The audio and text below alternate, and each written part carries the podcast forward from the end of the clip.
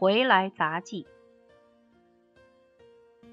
回到北平来，回到原来服务的学校里，好些老工友见了面，用道地的北平话道：“您回来了？”“是的，回来了。去年刚一胜利，不用说，是想回来的。可是这一年来的情形，使我回来的心淡了。”想象中的北平物价像潮水一般涨，整个的北平也像在潮水里晃荡着。然而我终于回来了。飞机过北平城上时，那棋盘式的房屋，那点缀看的绿树，那紫禁城，那一片黄琉璃瓦，在晚秋的夕阳里真美。在飞机上看北平市，我还是第一次。这一看。使我连带的想起北平的多少老好处，我忘怀一切，重新爱起北平来了。在西南接到北平朋友的信，说生活虽艰难，还不至如传说之神。说北平的街上还跟从前差不多的样子。是的，北平就是粮食贵的凶，别的还差不离儿。因为只有粮食贵的凶。所以，从上海来的人简直松了一大口气，只说便宜呀，便宜呀。我们从重庆来的却没有这样胃口。再说，虽然只有粮食贵的凶，然而粮食是人人要吃、日日要吃的，这是一个浓重的阴影，照着北平的将来。但是现在，谁都有点且顾眼前，将来管得他呢？粮食以外，日常生活的必需品，大致看来不算少。不是必须，而带点古色古香的，那就更多。旧家具、小玩意儿，在小市里地摊上有的挑选的，价钱合适，有时候并且很贱。这是北平老味道，就是不大有耐心去逛小市和地摊的我，也深深在领略着。从这方面看。北平算的是有的都市，西南几个大城比起来，真寒碜相了。再去故宫一看，呵，可了不得。虽然曾游过多少次，可是从西南回来，这是第一次。东西真多，小市和地摊自然不在话下。逛故宫简直使人不想买东西，买来买去，买多买少，算的什么玩意儿？北平真有。真有他的北平，不但在这方面和从前一样有，并且在整个生活上也差不多和从前一样闲。本来有电车，又加上了公共汽车，然而大家还是悠悠的。电车有时来得很慢，要等得很久。从前似乎不至如此，也许是线路加多，车辆并没有比例的加多吧。公共汽车也是来得慢，也要等得久。好在大家有的是闲工夫，慢点无妨，多等点时候也无妨。可是刚从重庆来的却有些不耐烦。别瞧现在重庆的公共汽车不漂亮，可是快，上车、卖票、下车都快。也许是无事忙，可是快是真的。就是在排班等着吧。眼看着一辆辆来车，片刻间上满了，可开了走，也觉痛快，比望眼欲穿的看不到来车的影子总好受些。重庆的公共汽车有时也挤，可是从来没有像我那回坐宣武门到前门的公共汽车那样，一面挤得不堪，一面卖票人还在中途站从容的给争着上车的客人排难解分，这真闲得可以。现在北平几家大型报都有几种副刊，中型报也有在拉人办副刊的，副刊的水准很高，学术气非常重。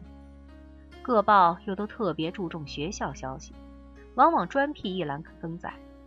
前一种现象别处似乎没有，后一种现象别处虽然有，却不像这儿的认真，几乎有文必录。北平早就被称为大学城和文化城，这原是旧调重弹，不过似乎弹得更响了。学校消息多，也许还可以认为有点生意经，也许北平学生多，这么着报可以多消息；副刊多，却绝不是生意经。因为有些副刊的有些论文，似乎只有一些大学教授和研究院学生能懂。这种论文原应该出现在专门杂志上，但目前出不起专门杂志，只好暂时委屈在日报的迂腐上。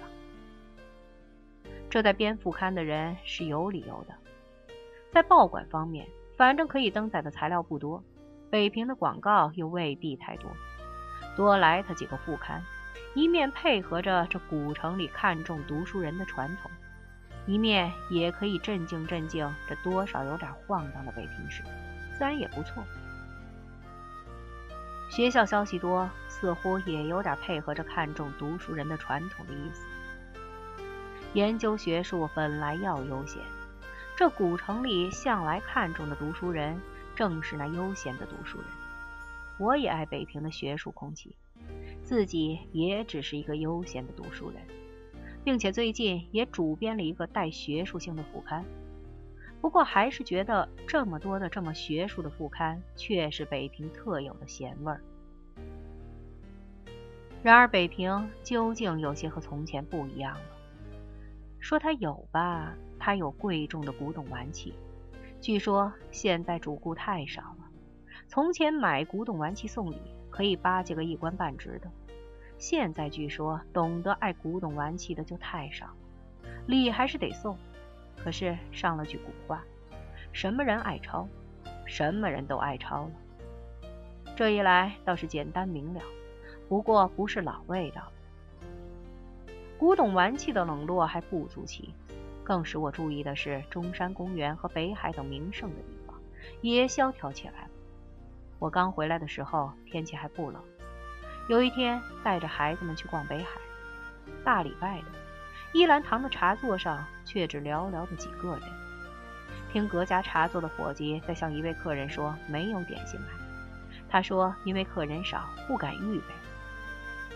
这些原是中等经济的人物常到的地方，他们少来，大概是手头不宽，心头也不宽了吧。中等经济的人家确乎是紧起来了。一位老住北平的朋友的太太，原来是大家小姐，不会做家里粗事，只会做做诗、画画画。这回见了面，瞧着她可真忙。她告诉我，佣人减少了，许多事只得自己干。她笑着说：“现在操练出来了。”她帮忙我捆书，既麻利也还结实。想不到她真操练出来了。这固然也是好事，可是北平到底不和从前一样。穷的没办法的人似乎也更多了。我太太有一晚九点来钟，带着两个孩子走进宣武门里一个小胡同，刚进口不远，就听见一声“站住”。向前一看，十步外站着一个人，正在从黑色的上装里掏什么。说时迟，那时快，顺着灯光一瞥。掏出来的乃是一把明晃晃的尖刀，我太太大声怪叫，赶紧转身向胡同口跑，孩子们也跟着怪叫，跟着跑。绊了石头，母子三个都摔倒，起来回头一看，那人也转了身向胡同里跑。这个人穿的似乎还不寒碜，白白的脸，年轻轻的，想来是刚走这个道，要不然他该在胡同中间等着。等来人近身再喊站住，这也许真是到了无可奈何才来走险的。近来报上常见路劫的记载，想来这种新手该不少吧。从前自然也有路劫，可没有听说这么多。北平是不一样了。电车和公共汽车虽然不算快，三轮车却的确比洋车快得多。这两种车子的竞争是机械和人力的竞争，洋车显然落后，洋车夫只好更贱卖自己的劳力。有一回雇三轮，出价四百元，三轮定要五百元。一个洋车夫赶上来说：“我去，我去。”上了车，他向我说：“要不是三轮，这么远这个价他是不干的。”还有在雇三轮的时候，常有洋车夫赶上来。若是不理他，他会说不是一样吗？可是就不一样。三轮车以外，自行车也大大的增加了。骑自行车可以省下一大笔交通费，出钱的人少，出力的人就多了。剩下的交通费可以帮补帮补肚子，虽然是小补，到底是小补。可是现在北平街上可不是闹着玩的，骑车不但得出力，有时候还得拼命。按说北平的街道够宽的，可是近来常出事儿。我刚回来的一礼拜，就死伤了五六个人，其中王振华律师就是在自行车上被撞死的。这种交通的混乱情形，美国军车自然该负最大的责任。但是据报载，交通警察也很怕咱们自己的军车，警察却不怕自行车，更不怕洋车和三轮。他们对洋车和三轮倒是一视同仁，一个不顺眼就拳脚一起来。曾在宣武门里一个胡同口看见一辆三轮横在口上和人讲价，一个警察走来，不问三七二十一，抓住三轮车夫一顿拳打脚踢。拳打脚踢倒从来如此，他却骂得怪。他骂道：“操你有民主思想的妈妈！”那车夫挨着拳脚不说话，也是从来如此。可是他也怪，到底是三轮车夫吧？在警察去后。却向着背影责问道：“你有权利打人吗？”这儿看出了时代的影子，北平是有点荒唐。别提这些了，我是贪吃得了胃病的人，还是来点吃的。在西南，大家常谈到北平的吃食，这呀那的一大堆，我心里却还惦记一样不登大雅的东西，就是马蹄烧饼夹果子。那是一清早在胡同里提着筐子叫卖，这回回来却还没有吃的。打听住家人别说少听见了。这马蹄烧饼用硬面做，用吊炉烤，薄薄的却有点韧。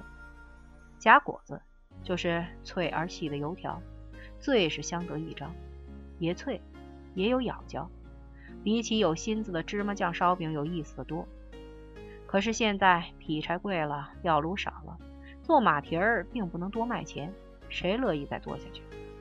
于是大家一律用芝麻酱烧饼来夹果子了。芝麻酱烧饼厚，倒更管饱些。然而，然而不一样了。一九四六年十月二十八日作。